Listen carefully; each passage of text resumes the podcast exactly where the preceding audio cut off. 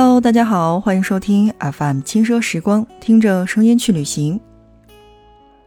在上一期的节目内容当中呢，我们来一起介绍到了锡林郭勒盟的千里草原风景大道。那么在今天的节目内容当中，让我们来说一说锡林郭勒盟有哪一些值得去到的精彩看点。说到锡林郭勒盟，大家一定印象当中的也同样是草原。但是你翻一翻你所有现在手机当中拿到的旅行的 App，那么有一些旅行的 App 当中推荐你的不仅仅是草原，还有一些文化特色的项目是供你可以去参观的。比如说世界文化遗产察哈尔文化特色旅游区域，就是我们在今天节目当中要说到的一个看点之一。所以在今天的节目内容当中呢，我们会分为四个区域。来跟大家介绍锡林郭勒盟有哪些好玩的内容。那么第一个就是我刚才说到的，叫做察哈尔文化特色旅游区域；第二个叫做阿巴嘎文化特色旅游区域；第三个叫做乌珠穆沁文化特色旅游区域；而第四个是我们曾经在节目当中提过的，叫做苏尼特文化特色旅游区域。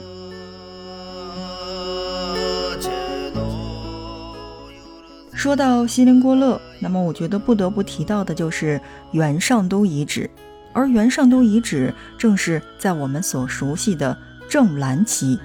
而旅游关键词大家一定会想到的是世界文化遗产。正蓝旗位于锡林郭勒盟的南端，是离北京最近的典型草原地区。正蓝旗的旅游看点也是特别多的。单一个元上都遗址就足够入选必访之地。位于正蓝旗上都镇东北约二十公里处的金莲川草原，元上都是成吉思汗至孙忽必烈于公元十三世纪中叶在中国北方草原上建立的首都，与元大都，也就是现在的北京，共同构成元朝两大首都。在当时被称为叫做“世界的心脏”，元上都遗址于2012年入选世界遗产名录，并于2015年被评为国家 4A 级旅游景区。它是一个朝代的记忆载体，是旅行锡林郭勒盟最不容易错过的景点。特别要提醒的是，别错过元上都遗址博物馆，位于元上都遗址南五公里处。乌兰台奥包山东侧的半山腰处，与周围自然环境相融。博物馆展示了上都的兴建、布局、宫殿建筑与辉煌，反映出游牧与农耕两大文明的冲撞与融合，及高度兼容并蓄的二元城市模式，从而见证了元朝所造就的多元化的这么一个兼容的盛况。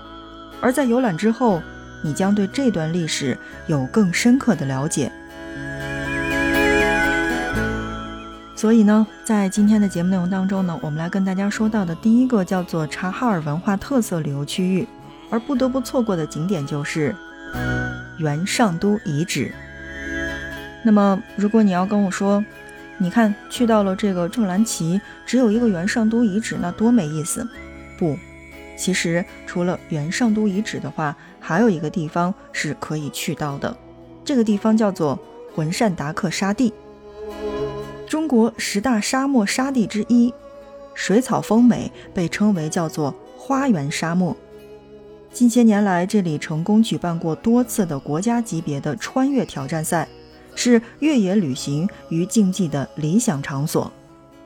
而在正蓝旗，除了这两个地方之外，其实其他的地方，呃，如果有时间的话，其实建议大家也可以去观赏一下。比如说像金莲川的湿地公园，还有高歌腾艾里，也包括忽必烈影视城等等这些地方。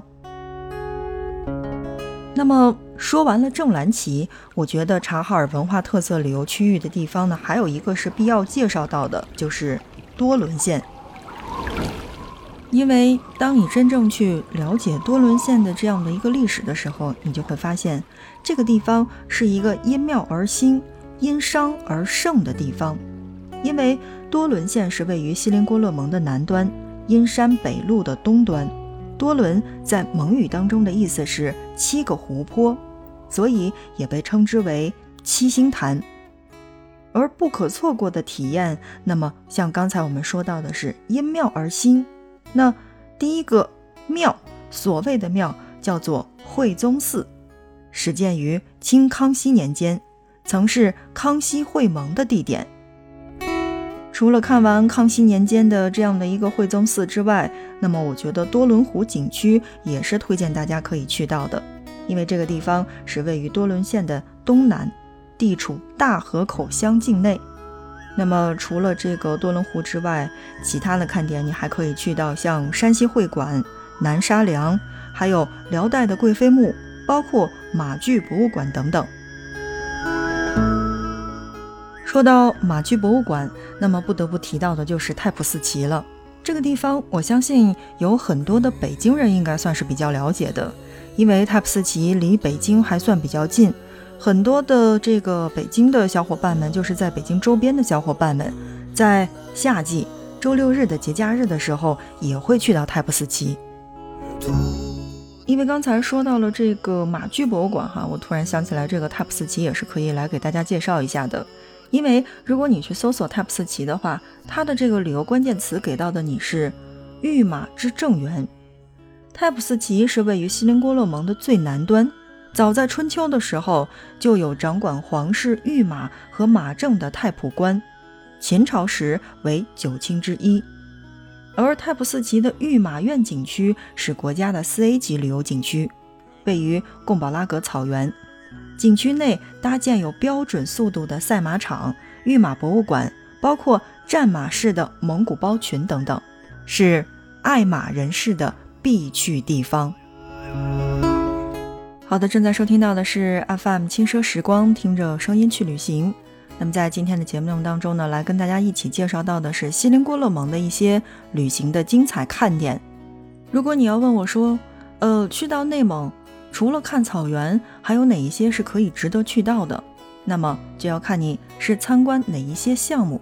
比如说你喜欢的是察哈尔文化。那么你走的这条线路就应该差不多都是察哈尔文化特色的这样的一个地方。那么如果说你喜欢的是什么，就是这个阿巴嘎文化特色的时候呢，你就要去到的是跟这个相关的一些城市和草原去看一看。像我们在节目的一开始说到的这个察哈尔文化特色，那如果你去到正蓝旗的话，这样的一个特色，你可以去参观世界文化遗产的元上都遗址。当然。如果你觉得，哎，你去到的是多伦县，可以去看一看我们刚才所说到的这个多伦湖。当然，如果你是在北京周边附近，离着这个太仆寺旗比较近的话，那你可以去御马院景区去看一看这些有标准速度的马场，包括博物馆等等这些地方。那么，如果你正好到达的是正镶白旗的话，那么我觉得有一个地方是你一定要去打卡的，这个地方叫做。鸿雁湿地旅游景区。如果你要问我说，湿地不哪儿都有吗？西溪还有湿地呢，为什么要去内蒙的湿地去看一看呢？正乡白旗是位于锡林郭勒盟的西南部，近些年来已经融入到了河北坝上草原、锡林郭勒盟南端地区的旅游协作区当中，而不可错过的就是我们刚才所说到的。鸿雁湿地旅游景区，这里有着宽阔的湿地，是鸿雁的栖息地。特别是在迁徙的季节当中，鸿雁常集成数百只的大群。听着鸿雁的蒙古长调来此旅行，你将能感受到最地道的草原风情。好的，正在收听到的是 FM 轻奢时光，听着声音去旅行。那在今天的节目当中呢，来跟大家说到的是，呃，我们锡林郭勒盟的一些精彩的看点。那么在今天呢，跟大家来介绍到的就是察哈尔文化的特色区域旅行。那么如果你想了解到的是这个察哈尔特色文化的话，那你可以去到正蓝旗、多伦县以及正镶白旗、太仆寺旗，也包括镶黄旗。镶黄旗是位于锡林郭勒盟的西南端。北部地处浑善达克沙地的西南边缘。而在历史上，镶黄旗是专门为皇室饲养和供应战马以及牛羊的地方。所以呢，在我们的节目当中，我想说到的是，即使你去不到这些地方，呃，也应该去大致的了解一下这个整个的内蒙古的这个区域划分，然后包括它的特色。那么也就是说，内蒙古其实不仅仅是有你印象当中所谓的呼伦贝尔的草原，因为还有一些草原，还有一些文明的历史遗迹，还有一些在内蒙古各个地方的文化，是我们可以去逛到的。也是可以去了解到的，所以在今天的节目当中，我们来跟大家简单的介绍到的，就是我们的锡林郭勒盟的察哈尔文化。那么在下期的节目当中呢，我们会给大家介绍一些内蒙古的好吃的，或者说锡林郭勒盟还有哪一些是可以重点推荐给大家的。如果你觉得我们的节目还不错的话，欢迎你的点赞，呃和转发。那么同时，如果有什么小的意见和建议的话，也同时可以提给我们。你的点赞和转发是对我们节目的最大的支持。OK，那今天的节目就是这样了，感谢您的收听，我们下一期不见不散。